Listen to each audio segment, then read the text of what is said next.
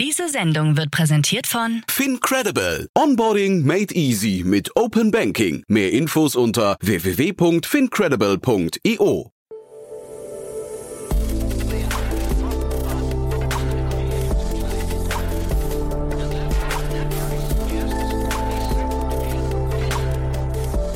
Startup Insider Daily. Herzlich willkommen zu Startup Insider Daily. Mein Name ist Jan Thomas und ja, ein sehr, sehr cooles Gespräch für euch mit Sebastian Bayer, dem Co-Founder von Binomics. Haben wir gestern schon ausführlich besprochen mit Philipp Werner von Project A im Rahmen von Investments und Exits. War auch ein tolles Gespräch. Sebastian hat das auch gehört. Wir haben da ein bisschen angeknüpft, aber auf jeden Fall geht es um das ganze Thema Marketing oder vielmehr eine Evolutionsstufe im Produktmanagement, würde ich fast sagen. Denn es geht um diese ja, vier Bereiche des Marketings, die ominösen vier Ps und Binomics hat da wirklich was Spannendes entwickelt, denn man baut quasi virtuelle Kunden Kundenkohorten, die sich dann durch ja, zum Beispiel virtuelle Supermärkte bewegen und man antizipiert das Kundenverhalten anhand von bestimmten Parametern und sagt, wenn ihr da und da dran dreht, dann würden die Kunden sich so und so entscheiden. Das ist wirklich mega spannend. Das Unternehmen, so hat Sebastian mir das erklärt, hat quasi eine eigene Kategorie erfunden. Das ist Fluch und Segen zugleich. Warum das so ist, erzählt er uns gleich. Deswegen würde ich sagen, wir gehen sofort rein. Hier kommt jetzt gleich Sebastian Bayer, der Co-Gründer von Binomics. Werbung. Hi, hier ist Nina aus dem Content-Team von Startup Insider. Vielleicht hast du es ja schon gehört, wir haben endlich neben unserem Hauptkanal Startup Insider nun auch separate Kanäle für unsere verschiedenen Formate eingerichtet. Wenn du zum Beispiel nur unser tägliches Nachrichtenupdate Startup News hören möchtest, kannst du ab jetzt ausschließlich den Startup News Kanal abonnieren. Gleiches gilt für Investments und Exits, Startup Spotlight und alle anderen Formate, die zukünftig kommen werden. Die volle Ladung Startup Insider, also alle Formate, gibt es natürlich weiterhin hier auf dem Hauptkanal. Also, um die einzelnen Kanäle zu abonnieren, besuche jetzt startupinsider.de/slash insider. Wir sehen uns auf deinem Lieblingskanal. Startup Insider Daily. Interview. Sebastian, alle Jahre wieder, da bist du wieder. Hallo Sebastian. Hallo Jan. Cool, Sehr dass wir wieder sprechen. Ja, ich freue mich total. Und äh, ich hatte ja gerade gestern mit äh, Philipp Werner von Project A ausführlich über euch gesprochen. Und du hast mir gerade im Vor Vorgespräch gesagt, du warst überrascht, wie gut er zumindest verstanden hat, was ihr macht. Das finde ich ja toll. Genau, ja, also war, war wirklich sehr schön, das zu sehen und auch, ähm, ähm, dass er es aus der Website verstanden hat, weil also unser großes Anliegen ist immer, ähm, Kunden zu erklären, was, was wir eigentlich machen, ne? weil wir praktisch eine neue, eine neue Kategorie an Enterprise SaaS eigentlich bauen wollen. Und deshalb ist es für uns extrem wichtig, ähm, ja, sauber zu kommunizieren und klar zu kommunizieren, was das ist und was uns besonders macht. Mhm. Und wenn ich sage alle Jahre wieder, du warst ja ziemlich genau vor einem Jahr, glaube ich, bei uns zu Gast. Ich weiß gar nicht mehr genau, irgendwie, glaube ich, September letzten Jahres, ne? im Rahmen Genau. eurer letzten Finanzierungsrunde. Und jetzt sprechen wir, das war auch der Anlass äh, des Gesprächs mit Philipp Werner, wir sprechen über eure neue Runde. Ähm, gehen wir, glaube ich, gleich im Detail nochmal dazu äh, drauf ein. Aber vielleicht bevor wir das machen, erzähl doch nochmal kurz für die, die jetzt nicht genau verstanden haben oder noch, noch gar nichts von euch gehört haben, was ihr genau macht. Genau. Also wir bauen ähm, eine Enterprise SaaS-Lösung, die sich an große Unternehmen richtet, wie zum Beispiel ähm, einen Danone oder einen Ferrero oder auch große Telcos. Und ähm, damit können ähm, unsere Kunden bessere kommerzielle Entscheidungen treffen. Was heißt das? Sie können besser entscheiden, ähm, welche Preise ihre Produkte haben sollen, welche Produkte sie überhaupt anbieten sollen, welche Promos sie machen sollen und so weiter. Also praktisch alle Fragen ähm, um diese vier Ps ähm, des Marketings und wir machen das, indem wir die Daten unserer Kunden nehmen und zwar aus ganz unterschiedlichen Quellen und in ähm, virtuelle Kunden transformieren, wie du das genannt haben. Im Endeffekt ist es ein statistisches Modell von Kundenverhalten und das liefert eben Transparenz, was Kunden ähm, tatsächlich kaufen würden und das ähm, ist sehr, sehr genau und damit kann man einfach viel bessere ähm, Entscheidungen treffen und im Endeffekt natürlich auch profitablere Entscheidungen. Mhm. Mega spannendes Thema, finde ich. Ähm, ich habe mich gefragt, ob du vielleicht deinem alten Arbeitgeber sogar Konkurrenz machst damit. Ähm, also was, was ich glaube ist, es wird immer, also der alte Arbeitgeber ist Simon Kucher, Mhm. ähm, sicher eine, eine führende Beratung, auch eine sehr gute ähm, Beratung, würde ich sagen. In dem Auch, Feld, auch mit viel ähm, Pricing Revenue Management. Ja, genau, ja. Genau. mhm, ja. Mhm. Genau, Pricing Management, auch sehr, sehr breit aufgestellt mittlerweile. Mhm.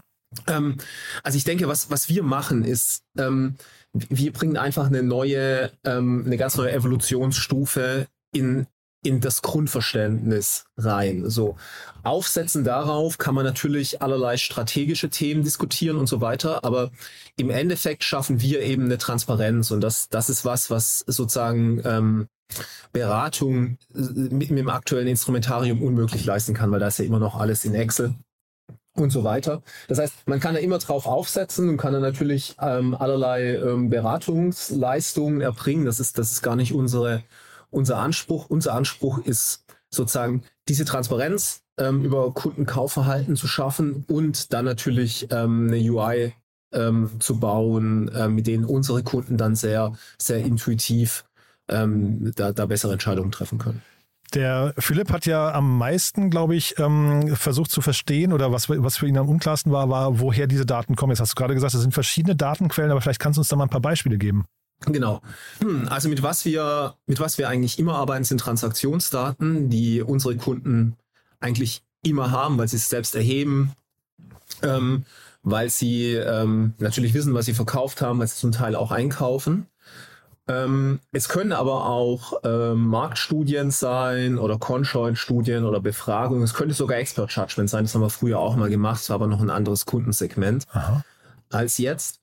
Und das Schöne an der Technologie, die wir entwickelt haben, ist eigentlich, man kann drüber nachdenken, das ist ein bisschen technisch, ähm, als eine standardisierte Art Kundenverhalten zu messen. Und es ist mehr oder weniger egal, woher das kommt. Und dadurch, dass es standardisiert ist, lassen sich immer auch unterschiedliche Dateninputs verbinden. Also ich meine ein konkretes Beispiel, ich bin Telco-Provider.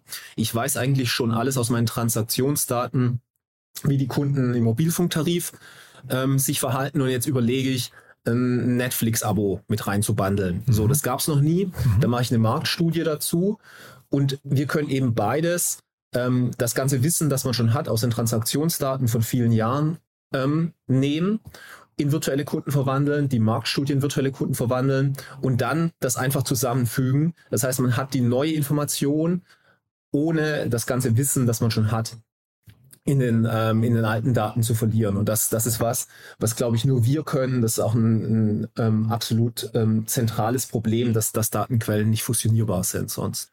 Also klingt nach Magie, muss ich sagen, aber ich würde es trotzdem noch genauer verstehen wollen. Vielleicht, aber vielleicht bevor wir darüber äh, sprechen, sag doch mal ganz kurz, diese vier Ps oder auch generell, ähm, was beeinflusst denn das Kundenkaufverhalten am meisten?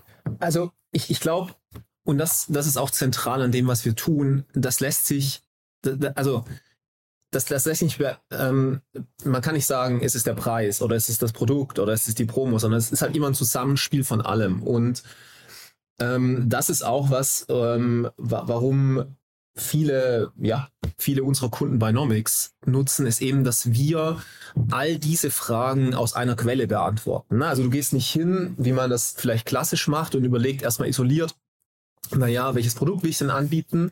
Im nächsten Schritt, wenn man das entschieden hat, ähm, ähm, fragt man sich, was soll das denn kosten? Und dann, welche Promos mache ich darauf?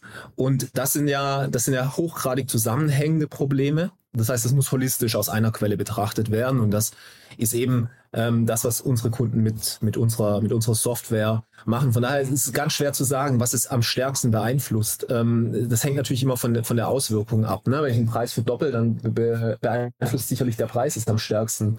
Ähm, wenn ich wenn ich auf einmal im, im Konsumgüterbereich aufhöre, Promos zu machen, beeinflusst Promo, äh, wird es am stärksten von Promos beeinflusst. Aber ich glaube, was wichtig ist zu verstehen, in etablierten Märkten, in denen wir ja unterwegs sind, also zum Beispiel Konsumgüter, sagen wir mal im Softdrink-Bereich, das sind ja relativ kleine Verbesserungen, die man machen kann, haben massive Auswirkungen ähm, auch auf den Profit und die sozusagen im, im, Zusammenspiel zu machen, ähm, das, das ist was, was, was man eben, würden wir behaupten, mit unserer Plattform deutlich besser machen kann als mit allem anderen, was es gibt. Trotzdem kann ja ein Unternehmen, FMCGler oder sowas, kann ja einen Euro immer nur einmal ausgeben. Ne? Das heißt, ähm, wenn man jetzt dieses Budget sich mal angucken würde und würde sagen, naja, ich, ich, ich stecke es eher in eine Promotion oder ich stecke es eher in einen Preisnachlass, ähm, was ja auch Hand in Hand gehen kann vielleicht, oder, oder vielleicht ins Packaging, weiß gar nicht, wie, wie, weit ihr sowas ähm, irgendwie dann auch mit berücksichtigen könnt. Aber was, was sind so erfahrungsgemäß die, die stärksten Hebel oder kann man das wirklich gar nicht sagen? Ähm, also es hängt natürlich ganz davon ab, wo ich heute stehe. Ähm, aber also gerade FMCG ist, sind Promotions natürlich natürlich ein mega Thema. Hm. Das ist ähm, das ist die zweitgrößte, das ist deren zweitgrößter Kostenblock nach dem Cost of Goods Sold. Ach Das wirklich, heißt, da ja? wird massiv, ja, ja, das, das ist ein, ein riesiges Thema und ähm, das, das hat ja auch eine, eine ähm, extreme Dynamik. Ne? Ähm, das hängt dann davon ab, wie die Trade Terms mit den Retailern sind. Mhm. Das bedeutet, wer bezahlt denn eigentlich die Promotion? Ähm, be- bezahlt die ähm, der Retailer, bezahlt die der Hersteller, bezahlen die die teilweise? Das heißt, also man, man merkt schon so ein bisschen, dass, dass es hochgradig zusammenhängt und häufig ist eine Promotion ja nicht nur sozusagen, ich platziere es am Regalende und ich mache es 20 Prozent günstiger. Es kann auch sein, ich pa pack ähm, zwei Stück mehr in die Packung rein dazu, on top oder noch. Aha. Und das sind eben Sachen, da, da kriegt man schon ein Gefühl dafür, das ist halt komplett chancenlos, das irgendwie mit Stift und Papier oder auch in der Excel ähm, versuchen ähm, zu optimieren und das, Mhm. das, das ist eben die, die Stärke, ähm, da, was, was man, was man, oder was unsere Kunden mit Binomics machen. Ja. Und jetzt schickt ihr da eure Tausenden, Abertausenden virtuellen Kunden äh, durch, die, durch die Supermärkte. Wie hat man sich die vorzustellen? Das klingt ja nach so einer Armada, die quasi, ähm, äh, ihr simuliert Kundenverhalten. Ne? Das ist letztendlich die, die Idee dahinter. Genau, genau. Also im Endeffekt, im Endeffekt ist das ein statistisches Modell, ähm, aber es ist es schon sehr richtig, wenn man sich vorstellt, ähm, dass, dass wir praktisch, sagen wir mal, 100.000 virtuelle Kunden haben für spezielle Kaufsituationen. Das heißt, wie ähm, tickt der Kunde im Rewe in Deutschland für ähm, irgendeine Snack-Kategorie? Und Mhm. Da haben wir hunderttausende virtuelle Kunden. Das ist ganz wichtig, da es ein statistisches Modell ist. Keiner unserer, virtueller Kunden, unserer virtuellen Kunden entspricht einem echten Mensch. Ne? Also kein, kein virtueller Kunde ist Sebastian, kein virtueller Kunde ist Jan. So, das, das ist unmöglich. Niemand, niemand kann vorhersagen, was ich morgen kaufe. Aber ähm, Menschen sind als Gruppe super gut vorhersagbar. Das heißt, im Aggregat und deshalb statistisches Modell ähm, können, wir, können wir sehr, sehr genau abbilden, ähm, was echte Menschen kaufen würden. Und dann ist es eben so, dass unsere Kunden und die virtuellen Kunden, das ist auch sehr wichtig, ähm, die haben jetzt keine Präferenzen für ein Produkt, sondern die haben Präferenzen für Produktattribute. Ne? Also die haben jetzt nicht eine Präferenz für irgendwie die anderthalb Liter Flasche Coca-Cola als Beispiel, sondern die haben eine Präferenz für eine Marke Coca-Cola, Pepsi, was weiß ich, 7-Up. Die haben eine Präferenz dafür, ob die Kalorien reduziert mögen, ob die Recycled Plastic mögen, wie stark die auf Preisschwellen reagieren, auf Promotions und so weiter. Das heißt, im Endeffekt kann man alles, was sozusagen ausmacht, was im Regal steht, in unserer Lösung variieren, vollkommen flexibel und sieht dann halt live, ähm, wie virtuelle Kunden darauf reagieren und das ist eben ein sehr, sehr guter Proxy dafür, wie, wie echte Kunden reagieren. Mega spannend. Und sag mal so, andere Themen, ähm, die darauf Einfluss haben könnten, sag mal die Öffentlichkeit. Das kann ja äh, zum Beispiel sein, dass, keine Ahnung, äh, einer eurer Kunden gerade eine schlechte Presse hat. Ne? Jetzt, ich habe jetzt gerade neulich gelesen, dass in bestimmten ähm, äh, Wasserflaschen gerade sehr viel Keime sind oder solche Geschichten. Oder was mir auch, weil du vorhin Netflix angesprochen hast, was mir auch äh, aufgefallen ist, ist irgendwie, dass der Aktienkurs von Netflix irgendwie ähm, sich sehr auf die öffentliche Wahrnehmung von Netflix auch zumindest in meiner Bubble äh, ähm, niedergeschlagen hat. Oder auch, so, sag mal, in so einem Regal könnten ja auch andere Promotions stattfinden, die vielleicht noch attraktiver sind, noch besser gekennzeichnet sind oder so. Oder vielleicht Genau. auch das Thema Inflation, Rezession, das sind ja auch nochmal Faktoren. Also könnt ihr sowas in eurem Modell auch abbilden? Kann man das modellieren oder sind das halt Faktoren, die dann quasi außerhalb eures äh, Zuständigkeitsbereiches sind? Nee, total. Und also deshalb ist, ist glaube ich, auch die aktuelle Zeit, das ist schon so ein bisschen Tailwind, also jetzt nicht, ähm, weiß ich nicht, ähm, wie, wie irgendwie ähm, Corona für Videoconferencing, aber durchaus haben wir schon ein bisschen Rückenwind. Ähm, durch, durch die aktuell sich verändernde Marktlage. Ne? Also, weil was wir im Endeffekt ja liefern, ist Transparenz. Wir, wir vermessen praktisch, wie der Kunde tickt und updaten das auch konstant. Und das ist halt insbesondere dann interessant, wenn, wenn sich das Terrain ändert, also wenn, wenn sich die Marktlage ändert. Weil, ähm, also ist ja fast schon eine, eine Floskel jetzt, dieses, was, was Senna mal gesagt hat in Formel 1, wenn, wenn, wenn die Sonne scheint, ähm, kannst du keine 15 äh, Autos pro Runde überholen, aber wenn es regnet schon. Ne? Also das heißt, du kannst halt massiv bessere Moves machen. Und ähm, genau, was, was wir machen, also zum Beispiel sowas wie äußere Wahrnehmung, das zahlt natürlich auf ein Produktattribut, das Brand heißt, ein. Ähm, also gerade in, in Konsumgütern ist, ist Brand ja ein wahnsinnig starker Werttreiber. Also macht, macht ja einen riesen Unterschied, ob jetzt auf einem Joghurt ähm, Danone draufsteht oder ja. Ähm, und Wobei, ja, ja, ist ja auch eine Brand, ne, letztendlich. Ja. ist auch Aber- eine Brand, ja, genau. klar, klar. Die, die, wird auch, die wird auch berücksichtigt. Mhm. Und wir berücksichtigen auch immer den ganzen Markt. Also wir, wir berücksichtigen auch immer, was, was der Wettbewerber hat. Und wenn, auch wenn ich nicht weiß, was der Wettbewerber macht, können unsere Kunden mit der Lösung ähm, eben Szenarien simulieren. Ne? Und sie können mhm. sagen, okay, wie gut funktioniert das denn, wenn der Wettbewerber, sagen wir mal, die Preise anhebt oder reduziert oder eine, eine, eine Promo macht und so weiter. Und was wir jetzt machen, ist praktisch, wir entwickeln das Produkt so weiter, um das halt möglichst convenient zu machen und da dann eben auch schon unseren Kunden Vorschläge zu machen und, und Szenarien ähm, vorzubereiten. Mhm. Ist das dann auch so, ähm, du hast ja vorhin gesagt, ihr eure Kohorten, ihr denkt so in, ähm, äh, ich weiß nicht, in, in so Clustern, ähm, Interessensgebieten und so weiter. Ist das ähm, auch, äh, gibt es so, so Indikatoren, wie schafft es zum Beispiel ein Lind, äh, Kunden von Ferrero zu sich rüberzuziehen? Also gibt es da quasi bei euch so Know-how, was dann auch schon fast wieder in den Beratungs, ähm, wir haben ja über Simon Kucher gerade gesprochen, in den Beratungsaspekt rübergeht? Also genau, aber das, das ist nicht, also das, das ist natürlich super interessant für Berater, ja. aber ähm, also was, was sind virtuelle Kunden? Virtuelle Kunden sind ja praktisch gespeicherte Kundeninformationen. Und die kann man jetzt nutzen, um Kaufverhalten zu zu sagen. Aber man kann es natürlich im Prinzip auch nutzen, um sich einfach anzuschauen, sowas wie Lind, das ist jetzt nicht unser Kunde, noch nicht, mhm. ähm, zu sagen, okay, guck mal, in, in Lind versus zum Beispiel Ferrero hat ein Brand Premium von 20 Prozent in Deutschland, aber nur von irgendwie 10 Prozent in UK und so weiter. Das, mhm. das ist praktisch in, in den Daten drin. Das heißt, man kann auch weitere, man, man kann auch weiter darauf aufbauen und, und dann ähm, ja, weitere Analysen fahren. Beschäftigt ihr euch mit Farben auch? Ist das, ich hatte hier gerade ähm, die Gründerin von Beers with Benefits hier, die hat zum Beispiel gesagt, sie wollten ähm, mit der Optik ihrer Produkte sehr klar rüberbringen. Es ist irgendwie, ein, also da geht es um Gummibärchen mit, ähm, mit Nahrungsergänzungsmitteln. Sie hatten quasi eine Message sehr, sehr groß auf der Verpackung drauf ähm, und dazu eben, sagen wir, die, die Farben recht neutral sind Farben, die können ja im Supermarkt, wenn man das so mal so durchgeht, die können ja ein Alarmsignal auslösen ne? Ähm, und vielleicht mhm. auch das, die, den Augen, die Eyeballs steuern. Ist das für euch ein Punkt, den ihr berücksichtigen müsst oder ist das auch schon wieder jenseits dessen, was ihr euch anguckt? Nee, das können wir schon machen. Also wenn, wenn das, wenn das in der Produktinformation hinterlegt ist und wir hatten das durchaus, also auch so, solche Sachen wie ähm, ja, bei Flaschen, Softdrinks oder Wasser hat man Cap-Type ja, oder, schon, ja. oder eben Farben. Ähm, das, so, solange es in den Daten ist, kann man das auslesen und, und sieht dann halt auch, wie, wie stark das ist. Oder also vielleicht mal weg von diesem ähm, Konsumgüterbeispiel, aber Kunden, die wir in, in der Softwareindustrie haben, da ist ja total Standard und das ist auch viel, viel billiger, noch das zu testen. Ne? Also du hast ja praktisch jedes Softwareangebot hat ja immer so ein Good, Better, Best auf der Website. Mhm. Und dann ähm, hat eine dieser, dieser Boxen, meistens die mittlere, ähm, so einen Rahmen, um die Box rum und dann steht da hier irgendwie Best Value for Money oder mhm. Customers Favorite oder ja, so. Ja. Und diese Sachen kann man auch super testen. Ne? Also da, da kann man halt super schnell AB-Tests machen, die man dann auch wieder in virtuelle Kunden reinpflegen kann sozusagen und was, was unsere Kunden auch machen, um dann zu gucken, wie, wie wirkt das überhaupt. Warum tut ihr euch eigentlich diesen ganzen Supermarkt- und Konsumgüterbereich überhaupt an? Ich meine, das ist ja wahrscheinlich von den Daten das, das Schwierigste und Anspruchsvollste, wenn ihr jetzt vergleichsweise damit Telefonkommunikationsunternehmen äh, oder äh, auch die Softwarebranche euch anguckt. Ja, ähm, also tatsächlich ist, ist es super interessant. Ne? Es ist, ist wirklich, ähm, also ich in, in der Beratung habe ich nie Konsumgüter gemacht. Also es ist total, total neu, neu reinkommen. Ich finde es eine fantastische, fantastisch interessante Industrie eigentlich. Ähm, also es, es gibt, glaube ich, zwei Antworten. Die erste Antwort ist, also Konsumgüter ist einfach ein riesiger Markt. Ne? Also wenn man überlegt, wie viel jeder Einzelne von Konsumgüter ausgibt versus wie viel jeder Einzelne für, für Telco oder Software ausgibt, das mhm. ist klar. Ähm, man, es ist ein riesiger Markt.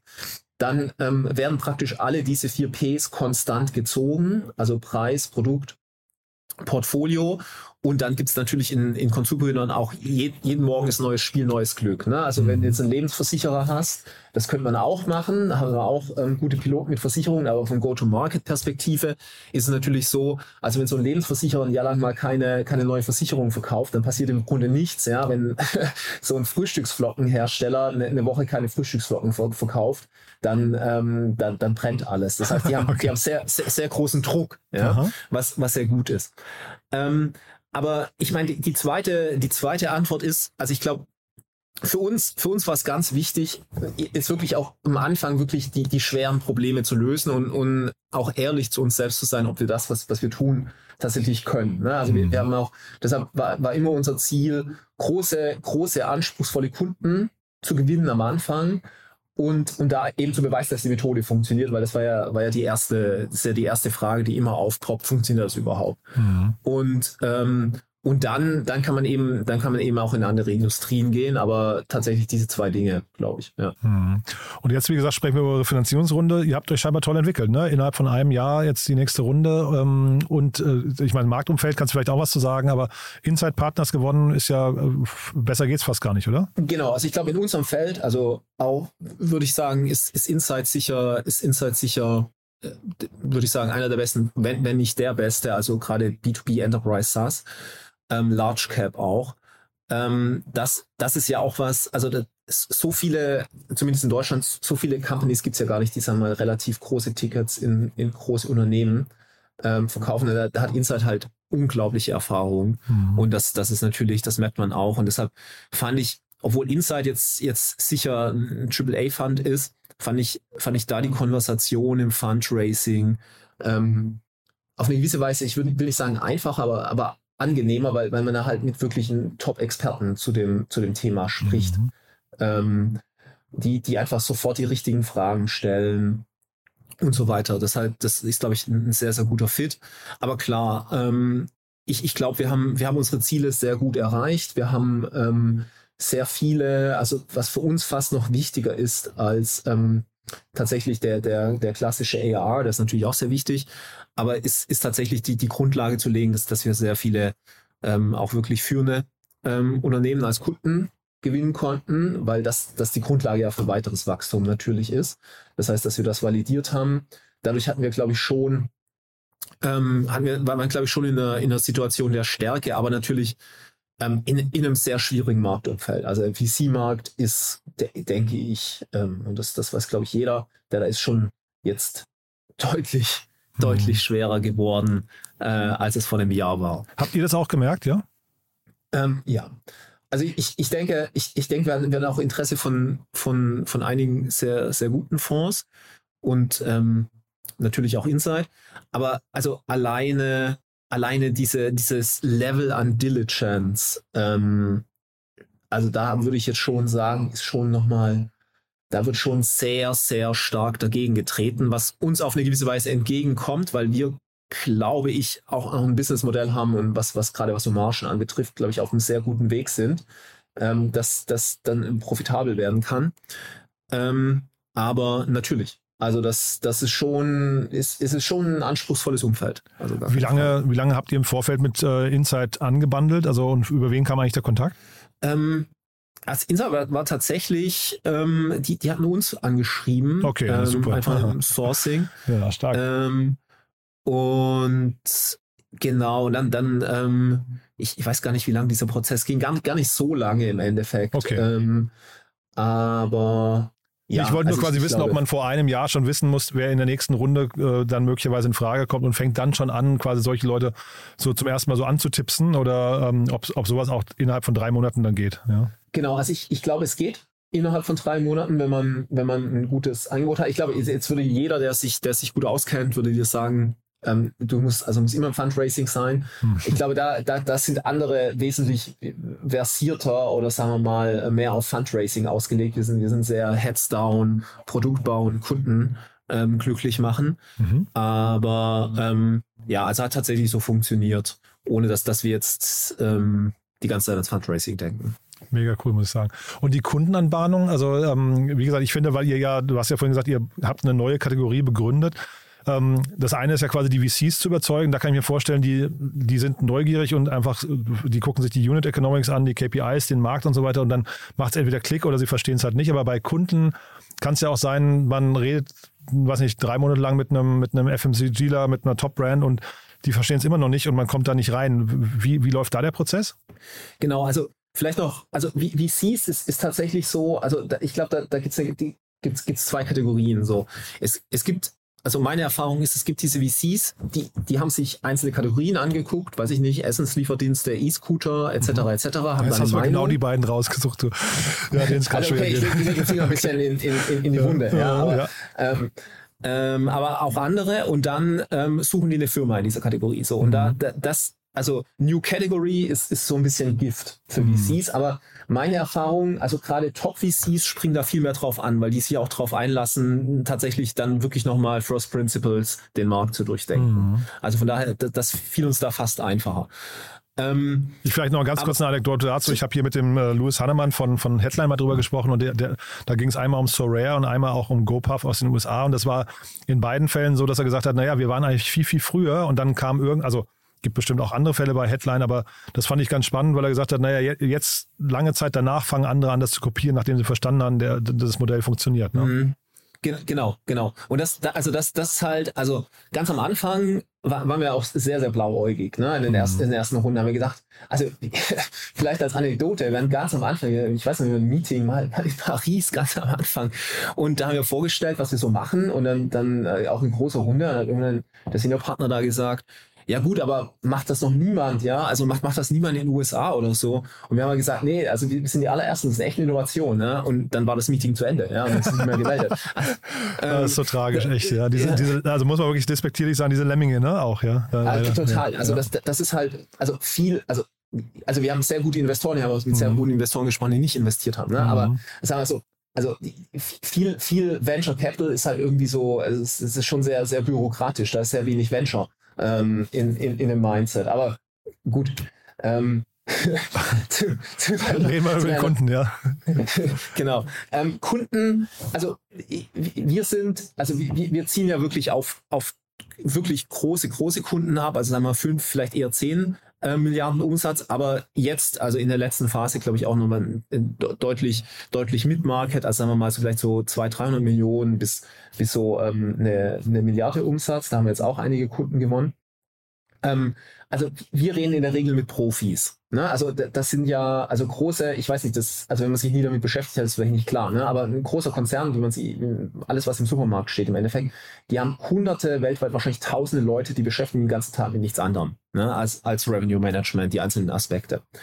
Und ähm, das, das sind ja schlaue Leute und in der Regel verstehen die sofort, was, was wir machen und warum das neu und warum das gut ist. So. Ähm, natürlich, ähm, na, natürlich, natürlich gibt es dann Rückfragen und, und ob das ein Match ist und so. Und also da, die haben halt zum Teil Data-Abteilungen mit irgendwie ähm, Statistik-PhDs aus Harvard, ja, die, die, dann, die dann da eintauchen wollen. Aber ähm, in der Regel verstehen wir das sofort. So, und deshalb für uns deshalb auch ganz wichtig, diesen Weg zu gehen, haben wir strategisch gemacht, weil ähm, dann, dann über Referenzen kann man, dann ist es dann leichter, in kleine Kunden zu kommen, ne? wo, wo da halt im, im Zweifel dann, dann der Geschäftsführer sich, sich einmal im Quartal ums Pricing kümmert. Das ist halt wesentlich einfacher zu sagen, hör mal zu, ähm, weiß ich nicht, ähm, Danone Ferrero vertraut uns, mhm. du kannst uns vertrauen. Mhm. Ja. Wie groß kann das jetzt werden? Ich meine, jetzt habt ihr den nächsten Meilenstein geschafft. Ähm, du sagst gerade, die, die Kunden, der Kundenfokus wird ein bisschen breiter. Wie groß kann es werden? Also also sagen wir so, ne? Es ist ja immer so ein bisschen, also ich glaube, die, die VC, die VC-Welt ist, ist irgendwie durch, durch eine, durch eine, durch eine, oder Startup-Welt ist irgendwie eine krasse Phase der Hybris so gegangen, sagen wir mhm. ein bisschen vorsichtig sein. Aber, also, ähm, ich würde mal so sagen, die, die Fragen, um die wir uns kümmern, die sind vom Impact her für Unternehmen deutlich größer als das Thema Sales. Und es gibt kein Salesforce in, in dem Feld. Mhm. Und das ist schon der Anspruch, ja. Ja, eine spannende Aussage, muss ich sagen. Also spannende Vision auch, finde ich. Wenn man bedenkt, ihr habt quasi die Kategorie ja scheinbar wirklich dann äh, äh, neu erfunden. Äh, und auf dem Weg zum Salesforce für diese Kategorien, ähm, was sind die für dich jetzt noch Herausforderungen? Was kann da noch schiefgehen vielleicht auch? Genau, also ich glaube, wir, wir, wir als Company sind jetzt in der Phase von Exekution, würde ich sagen. Also wir wissen mehr oder weniger genau, was wir bauen müssen in, in den nächsten, würde ich sagen, 18 Monaten, weil unsere Kunden es uns sagen. Ähm, ich, ich glaube, also man, man denkt ja immer in so ein, so ein Zwiebelsystem, wo du sagst, okay, welche Risiken nehme ich weg? Am Anfang funktioniert die Methode, können wir das skalieren mit den Daten und so weiter und so weiter.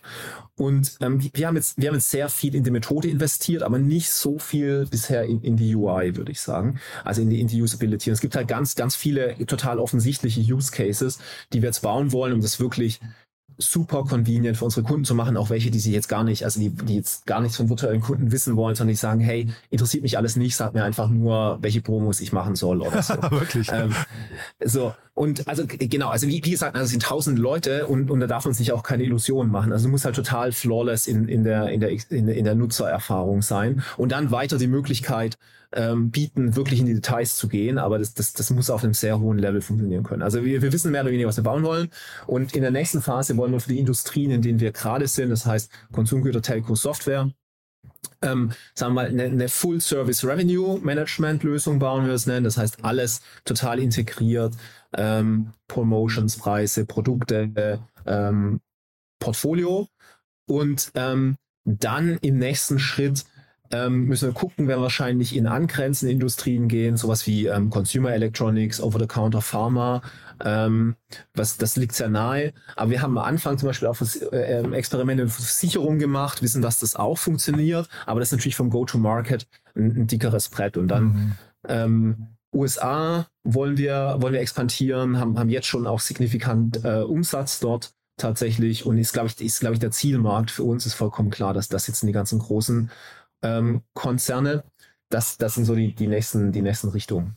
Mega spannend. Ähm, ihr sitzt in Köln, ihr sitzt, äh, sucht wahrscheinlich gerade Mitarbeiter noch, ne? Genau, wir suchen Mitarbeiter, nicht zwingend in Köln tatsächlich. Wir haben auch ähm, relativ viele Leute in Barcelona. Ähm, der spanische Markt ist, ist sehr, sehr attraktiv, sehr, sehr, sehr, sehr, sehr gutes Talent.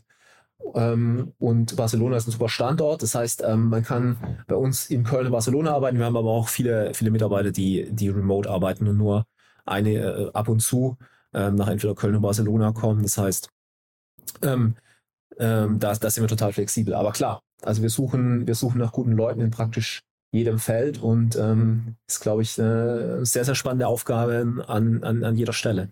cool. Und sag doch vielleicht nochmal, weil, weil Philipp ja, wir hatten ja gestern den, den, den Zufall, ihr und auch zeitgleich DeepL und dann Philipp ist jetzt auch noch ein bisschen mehr in, in Köln. Äh, Köln, da scheint es ja, wird so ein bisschen wachgeküsst, hat man so den Eindruck gerade. Wie ist so dein Blick auf Köln? Ähm, also es, es, freut mich natürlich total. Auf DeepL hat mich total gefreut, weil also ich, ich, nutze den Service auch hoch und runter und ich bezahle nicht dafür, ist mir fast ein bisschen peinlich. Ähm, müssen wir vielleicht mal umstellen. Also fa fantastisches Produkt. Ähm, ähm, wie mein Eindruck von Köln ist, ich glaube, Köln ist eine sehr lebenswerte Stadt, aber was die Startup, ähm, was ist die Startup-Szene angeht, ist, glaube ich, tatsächlich nicht so riesig, aber ich bin auch, glaube ich, auch der Falsche, weil das, das was ich, was ich eigentlich gesagt habe, wir sind praktisch nie auf irgendwelchen Events oder so, mhm. sondern wir sind total nur Headstart, Produkt bauen und, und Kunden versuchen glücklich zu machen. Cool. Dann will ich dich nicht weiter stören. Fand ich schön, dass du mal kurz hochgeguckt hast und nicht jetzt down warst und mal eine halbe Stunde mit uns gesprochen hast. Wirklich sehr, sehr spannend. Ähm, vielleicht noch, wir haben die Eckdaten, glaube ich, von eurer Finanzierungsrunde gar nicht erwähnt. Vielleicht machen wir das nochmal ganz kurz. Also 13 Millionen Euro habe ich hier stehen, Series A. Und vielleicht magst genau. du noch mal kurze äh, Shoutouts oder Credits für deine anderen Investoren geben, dass die zumindest erwähnt werden. Genau, also ähm, neben Insight, die die Runde geleadet haben, ähm, waren unsere ähm, Seed-Investoren dabei, La Familia und Seedcamp. Seedcamp, glaube ich, absolut führender vor, La Familia mega, mega Fonds, super starke Leute. Also kann ich jedem nur empfehlen. Ähm, das, das war absoluter äh, Glücksgriff, dass, dass wir den Seed-Kunde reingeholt haben. Und unsere Pre-Seed-Investoren, DVH hier aus Köln und Tomahawk, auch ähm, Top-Leute, würde ich jederzeit wieder machen. Ähm, genau damit haben wir jetzt, glaube ich, den letzten Check gesetzt hier auf meiner Liste. Also das haben wir jetzt quasi auch durch. Also nee, wirklich Glückwunsch nochmal nach Köln und dann sprechen wir uns wahrscheinlich spätestens in einem Jahr wieder, ne? Das hoffe ich. Ja, wenn es davor Updates gibt, sag gerne Bescheid, ja? Ich sag Bescheid. Cool, Danke Sebastian. Dir. Dann ganz lieben Dank und bis zum nächsten Mal, ne? Danke dir, Jan. Ciao. Ciao, ciao. Werbung Hi, ich bin Paul, Product Manager bei Startup Insider und hier, um dir kurz unser Podcast-Verzeichnis vorzustellen. Mit einer wachsenden Liste von bereits über 10.000 Episoden ist unser Podcast-Verzeichnis die größte Sammlung deutschsprachiger Podcasts rund um die Themen Unternehmertum, Technologie, Digital Marketing und mehr. Nutze jetzt die verschiedenen Filter, um Podcasts zum Beispiel nach ihrem Themenschwerpunkt, Gästen oder Erscheinungsdatum zu sortieren, damit du genau das findest, was dich interessiert. Also, wenn das was für dich ist, dann besuche jetzt ganz einfach unsere Plattform auf startupinsider.de/slash insider. Startup Insider Daily, der tägliche Nachrichtenpodcast der deutschen Startup-Szene. Ja, das war also Sebastian Bayer, der Co-Gründer von Binomics. Ich hoffe, ich habe nicht zu viel versprochen. Ich fand es richtig, richtig spannend, habt ihr wahrscheinlich gemerkt. Äh, da steckt viel drin und es ist wirklich mal was ganz Neues und äh, toll auch zu sehen, welchen Lauf die gerade haben. Bin gespannt, wo das hinführt. Wir bleiben auf jeden Fall dran. Wenn euch gefällt, was wir hier tun, dann empfehlt uns doch gerne weiter. Vielleicht kennt ihr jemanden, für den Binomics interessant wäre, dann empfehlt doch am besten erstmal den Podcast weiter zum Warmwerden.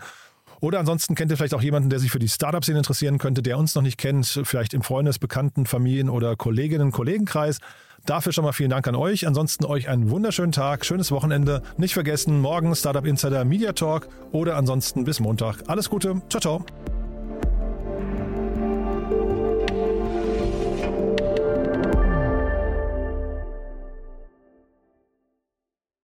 Diese Sendung wurde präsentiert von Fincredible. Onboarding made easy mit Open Banking. Mehr Infos unter www.fincredible.io.